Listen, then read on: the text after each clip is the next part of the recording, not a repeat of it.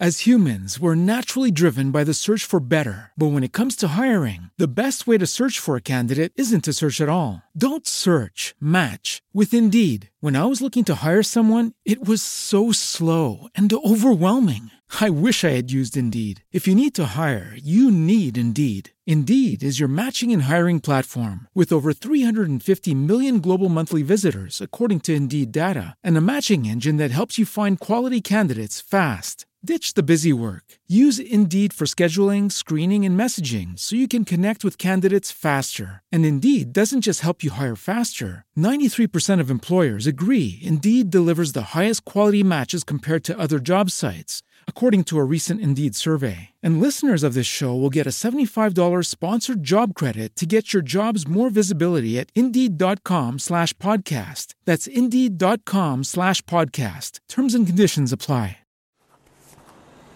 Si caminas por eh, la ciudad de Nueva York, por sus avenidas principales, lo normal es que la vista, la mirada se te vaya quizá un poco alto, ¿no? Viendo tal cantidad de luminosos, escaparates con una escala bastante imponente, edificios, etc. Pero si te metes por calles, las principales zonas residenciales principalmente, es posible que si te fijas en plantas bajas, patios, en portales de los edificios, eh, ventanas, es posible que puedas encontrar algo que te despierte preguntas o la curiosidad.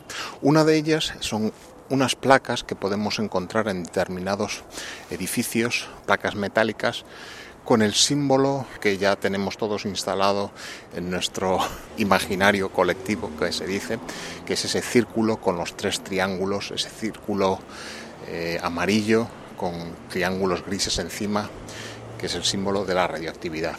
Aquí lo encontramos en forma de ese símbolo y con la inscripción de Fallout Shelter. Fallout a mucha gente le sonará a videojuego, pero bueno, Fallout es significa radioactividad. ¿Y de dónde viene todo esto? Esto, como podéis suponer o imaginar, es una reliquia de la historia reciente de Estados Unidos. Es evidente que estamos hablando de la época de la Guerra Fría. Si caminamos por algunas zonas residenciales de Manhattan o Brooklyn incluso, en el caso de Manhattan como puede ser Chelsea, podemos ver eh, sobre algunos edificios, estos típicos edificios de ladrillo rojo, esa señal que os estaba hablando y que seguramente hayáis visualizado ya. Esas señales hoy en día están, se encuentran prácticamente desvanecidas por el paso del tiempo y el efecto de los agentes meteorológicos sobre ellas, pero parece incluso contradictorio que una ciudad tan cambiante como es esta eh, haya preservado estas señales que vienen de un pasado que hoy en día nos parece tan lejano ¿no? y se han conservado sin realmente ser objeto de ninguna, de ninguna iniciativa o algún esfuerzo de preservación. En los años 50, la posibilidad de un enfrentamiento nuclear abierto con la Unión Soviética era una posibilidad real y tangible. Podéis encontrar en YouTube, si buscáis, cantidad de vídeos de tipo educativo o instructivo con los que las autoridades trataban de educar o instruir a la población para actuar en caso de sufrir el país un ataque de tipo nuclear.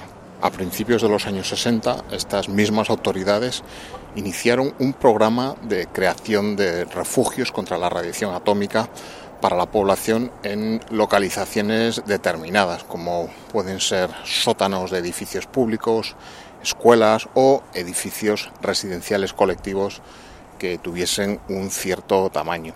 Estos refugios contarían con las reservas eh, necesarias de agua, comida, medicamentos, tratando de dar refugio al mayor número de población tras un ataque y minimizar las bajas entre esta población, al menos en un primer momento tras el ataque.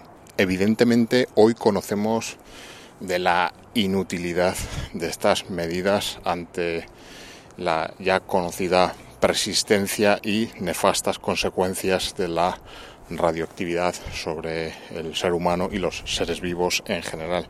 Y más si hablamos de un ataque a escala global como el que podía sacudir Nueva York en un hipotético caso. Pero bueno, también tenemos que ponernos en la perspectiva de aquellos tiempos y yo supongo que de aquellas no tenían todas las respuestas ante esta escalada armamentística y de la tensión entre los bloques y realmente se trataba de no perder comba en esta carrera, en esta escalada armamentística, como os digo, ante el enemigo. En definitiva, una, una huida hacia adelante. ¿no? También parece absurdo pensar que siendo probablemente Nueva York uno de los objetivos principales de la Unión Soviética durante un ataque pensar que un sótano de un edificio, por muy reforzado que esté, sirviese para proteger a algo o a alguien frente a una detonación termonuclear en, un entorno próximo ¿no? de, menos de dos o tres kilómetros. ¿no? Esos son siempre los interrogantes que quedan. Bueno, sea como fuere, estos sótanos han estado ahí todos estos años realmente y eh, aunque no se sabe con certeza cuando el gobierno, las autoridades, las agencias gubernamentales responsables dejaron de considerarlos eh, operativos, hay quien dice que hasta finales de los 70 no se abandonó este programa eh, pues en el momento que es la agencia del gobierno encargada de su supervisión fue disuelta. Pero realmente no hubo nunca un anuncio oficial o por lo menos que haya trascendido a la opinión pública. Tampoco el gobierno hizo nada por retirar estas señales que hoy en día podemos seguir viendo y ahí las tenemos para que el, caminante, el explorador urbano las descubra y, las vea como testigo de, un pasado de la historia de la segunda mitad del siglo XX.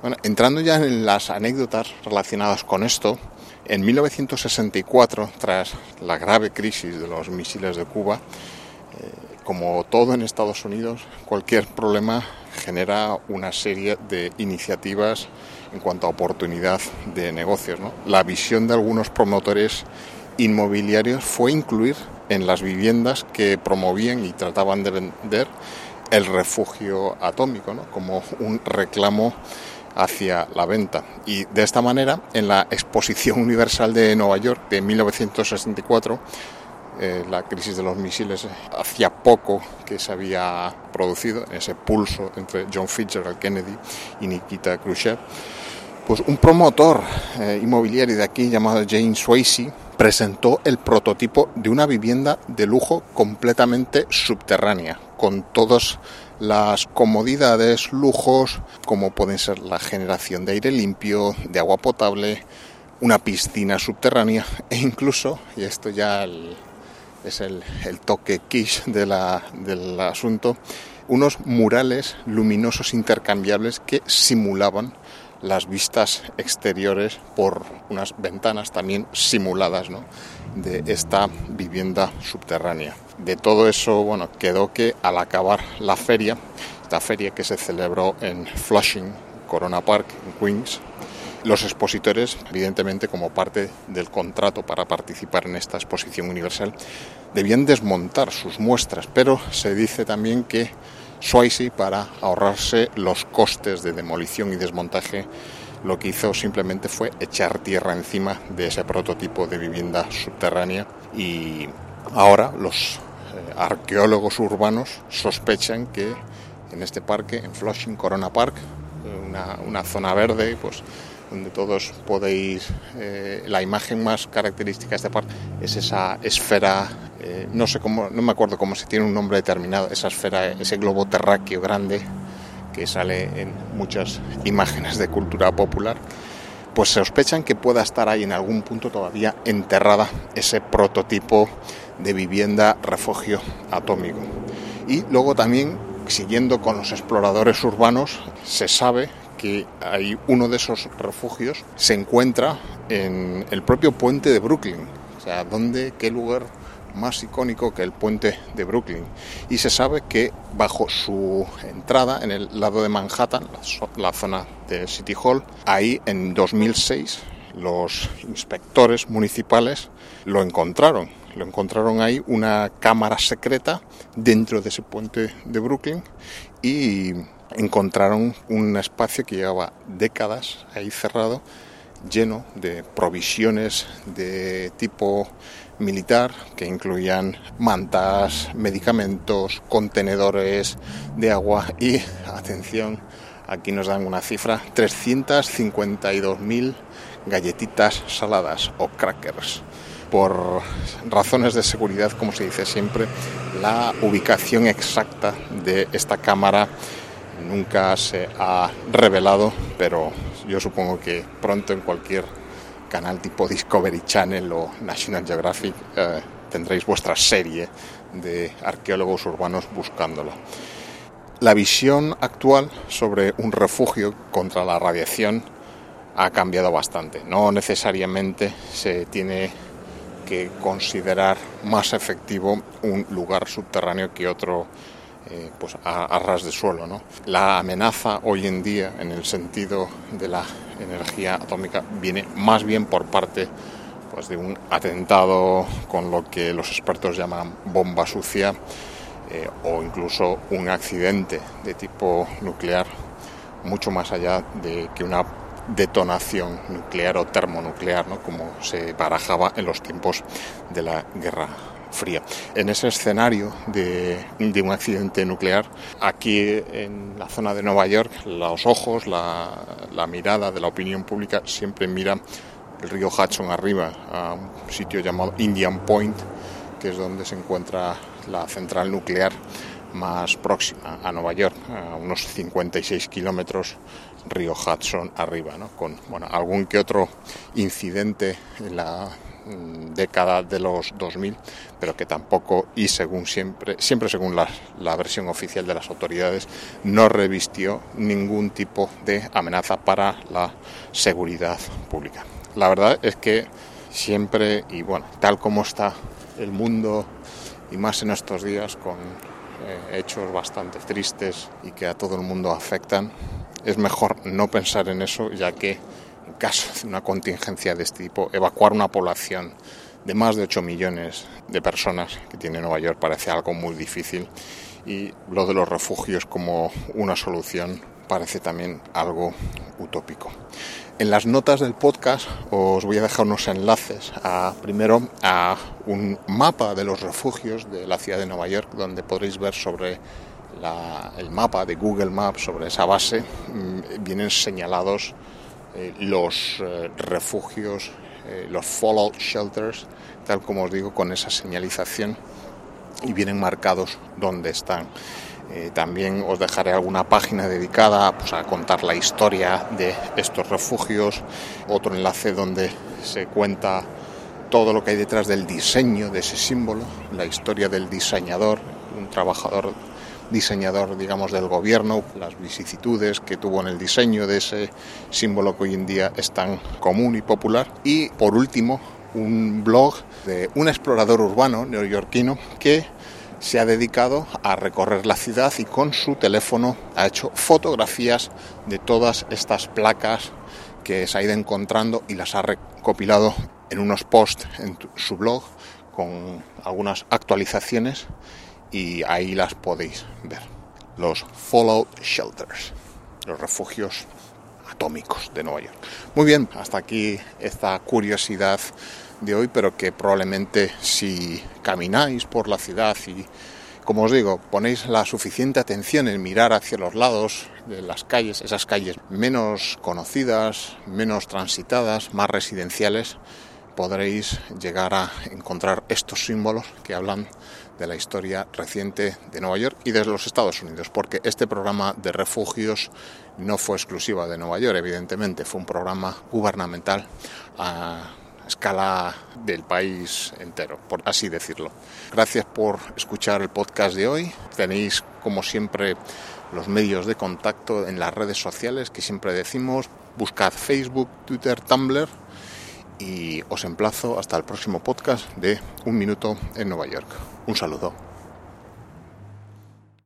As humans, we're naturally driven by the search for better. But when it comes to hiring, the best way to search for a candidate isn't to search at all. Don't search, match with Indeed. When I was looking to hire someone, it was so slow and overwhelming. I wish I had used Indeed. If you need to hire, you need Indeed. Indeed is your matching and hiring platform with over 350 million global monthly visitors, according to Indeed data, and a matching engine that helps you find quality candidates fast. Ditch the busy work. Use Indeed for scheduling, screening, and messaging so you can connect with candidates faster. And Indeed doesn't just help you hire faster. 93% of employers agree Indeed delivers the highest quality matches compared to other job sites, according to a recent Indeed survey. And listeners of this show will get a $75 sponsored job credit to get your jobs more visibility at Indeed.com slash podcast. That's Indeed.com slash podcast. Terms and conditions apply. Lucky Land Casino asking people what's the weirdest place you've gotten lucky? Lucky? In line at the deli, I guess? Aha, in my dentist's office. More than once, actually. Do I have to say? Yes, you do. In the car before my kids' PTA meeting. Really? Yes. Excuse me, what's the weirdest place you've gotten lucky? I never win and tell. Well, there you have it. You can get lucky anywhere playing at LuckyLandSlots.com. Play for free right now. Are you feeling lucky? No purchase necessary. Void where prohibited by law. 18 plus. Terms and conditions apply. See website for details.